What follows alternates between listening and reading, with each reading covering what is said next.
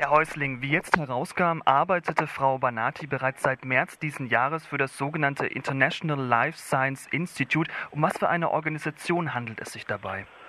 Ja, unserer Ansicht nach ist das eine reine Lobbyorganisation, bei dem äh, viele große der Lebensmittelbranche und der Industrie mit vertreten sind. Also es ist bei Nestle, Unilever, Danone, es sind aber unter anderem auch dabei Monsanto, Syngenta und BASF. Und die haben diese Gruppe gebildet, die angeblich keine Lobbyarbeit machen soll, aber natürlich äh, mit den großen Organisationen und Firmen, die dahinter stehen, massiven Einfluss ausübt auf die äh, letztendlich auch auf die Entscheidung der EFSA. In welchen Bereichen übt diese Interessenorganisation Einfluss aus? Ja, die haben sich halt zusammengeschlossen, angeblich um äh, neutral äh, Studien in Auftrag zu geben, aber man kann sich natürlich vorstellen, Monsanto dabei ist, äh, wie neutral das dann letztendlich ist. Äh, wir stellen uns vor, dass da eher sehr massiv Lobbyarbeit betrieben wird in Richtung äh, industrielle Landwirtschaft, in Richtung Gentechnik und dass dann da eine Aufseherin der EFSA mit dabei sitzt als wissenschaftlichen Beirat, das hat uns doch schon sehr verwundert. Ja, Sie haben es gesagt, es ist ein starkes Stück, dass die Präsidentin der Europäischen Lebensmittelbehörde im Vorstand einer solchen Organisation sitzt, die sich offensichtlich für Gentechnik stark macht. Denn gerade bei der Zulassung von neuen gentechnisch veränderten Pflanzen auf dem europäischen Markt spielt ja die Kontrollbehörde eine entscheidende Rolle. Wie hat sich denn die Doppelrolle von Frau Banati in den konkreten Entscheidungen ihrer Behörde äh, ausgewirkt? Gab es da oder gibt es da eine erkennbare Parteinahme für die Interessen der Gentechnikindustrie? Naja, so einfach äh, machen sie es ja nicht. Äh, man kann nicht direkt sagen, dass da Einfluss genommen wurde, direkt und auch steht auch in keinem Buch, sondern es ist natürlich so, äh, die EFSA ist ja seit langem in der Kritik, auch vom Europäischen Parlament, dass die Zulassungen von Gentechnik äh, da durchgewunken werden, ohne dass irgendwo auch mal ansatzweise Kritik geäußert wird. Und es ist ja nicht der erste Fall, wo Verquickungen bekannt geworden sind. Aber das ist jetzt schon so einer der dreisten Fälle, wo direkt man sieht, dass die Verknüpfung von Industrie und EFSA so eng sind, dass man sich im Ende gar nicht wundern, wundern muss, äh, wenn Entscheidungen immer nur pro Gentechnik fallen und die ganzen kritischen Geschichten hinten runterfallen. Und äh, wir haben das dem Kommissar Dalli, der ja für diese Fragen zuständig ist, schon im Juli äh, mitgeteilt, auch diese Verquickung einer Amtsleiterin und es ist nichts passiert, sondern man sagt jetzt, das wäre eine Tätigkeit, die durchaus erlaubt wäre. Das kann so nicht sein. Das muss dringende Änderungen auch in der ganzen Struktur der EFSA geben. Frau Banati selbst weist ja den Vorwurf der Beeinflussung und Manipulation äh, mit der Begründung zurück. Sie selbst habe als Präsidentin ja gar, gar keinen direkten Einfluss auf die Entscheidungen der wissenschaftlichen Gremien innerhalb der EFSA gehabt. Hat sie da recht?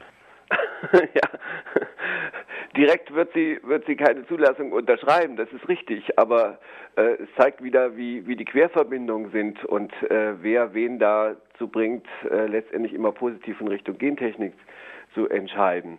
Äh, natürlich ist es richtig, äh, dass äh, sie selber die Entscheidung nicht allein trifft, aber es ist ja wieder Beweis dafür, dass es in vielen Bereichen der EFSA diese enge Verbindung zur Wirtschaft, zur Gentechnikindustrie gibt. Äh, die eigentlich wieder deutlich machen, äh, von Unabhängigkeit der EFSA in vielen Bereichen kann keine Rede sein. Es gibt in dieser ganzen EFSA äh, fast überhaupt keine kritischen Wissenschaftler, sondern die Wissenschaftler, die da entscheiden, werden ja von den Mitgliedstaaten entsandt und die ganze EFSA ist in ihrer Struktur nur gentechnikfreundlich. Und das muss dringend geändert werden. Ja, Sie haben es erwähnt, das Vertrauen der äh, Verbraucher in die Unabhängigkeit äh, von Europas oberster Lebensmittelbehörde äh, ist auf Dauer beschädigt. Wie lässt sich denn dieser Schaden Ihrer Meinung nach reparieren?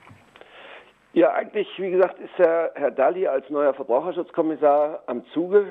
Es gibt einen Parlamentsbeschluss, der ist nun schon äh, zwei Jahre alt, der eine Reform der EFSA fordert. Bisher ist nichts passiert. Äh, wir als Grüne werden das immer wieder auf die Tagesordnung bringen, dass es dringend eine Reform der EFSA geben muss.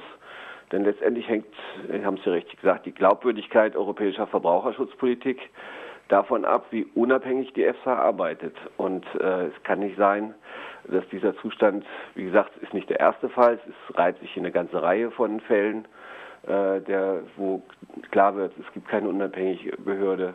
Äh, das kann es so auf Dauer nicht bleiben, denn letztendlich äh, geht es ja in Zukunft um die Entscheidung um 15 weitere gentechnisch veränderte Pflanzen, die zugelassen werden, die in der Zulassungs, äh, ja, im Grunde genommen jetzt auf der Liste stehen, äh, wo eine Auseinandersetzung stattfinden wird. Und wenn weiterhin das alles durchgewunken wird, äh, dann kann man natürlich nicht davon reden, dass dieses System der Zulassung in Europa irgendwie unabhängig ist, sondern da wird ganz eindeutig Industrie Interessen gefolgt. Greenpeace äh, fordert angesichts der dubiosen Verstrickungen von Frau Banati, dass jetzt ähm, äh, alle laufenden äh, Zulassungsverfahren für Gentech-Pflanzen ausgesetzt werden, ein Moratorium quasi. Ja, ihr Fraktionskollege Bouvet hat gefordert, dass auch rückwirkend alle Zulassungen von Gentech-Pflanzen innerhalb von Banatis Amtszeit als Verwaltungsratschefin seit Oktober 2008 widerrufen werden sollten. Schließen Sie sich den Forderungen an?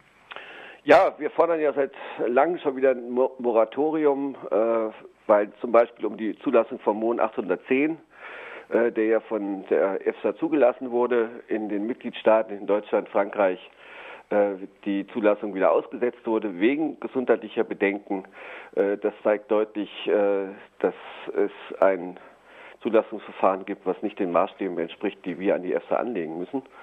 Und im Grunde genommen ist es nur konsequent, wenn jetzt ein Moratorium ausgesprochen wird, wenn die EFSA grundsätzlich reformiert wird, wenn diese ganze Verbraucherschutzaufsichtsbehörde äh, umgebaut wird, mit wirklich unabhängigen Wissenschaftlern besetzt wird, erst dann kann sie wieder Vertrauen erlangen. Und es wird nächstes Jahr oder ja, Anfang nächsten Jahres wieder um die Zulassung vom Mon 810 gehen. Und dann sind wir mal gespannt, äh, wie die EFSA sich dann verhält, wenn es in vielen Mitgliedstaaten ein Verbot gibt und äh, die EFSA die Wiederzulassung betreibt vom Mon 810.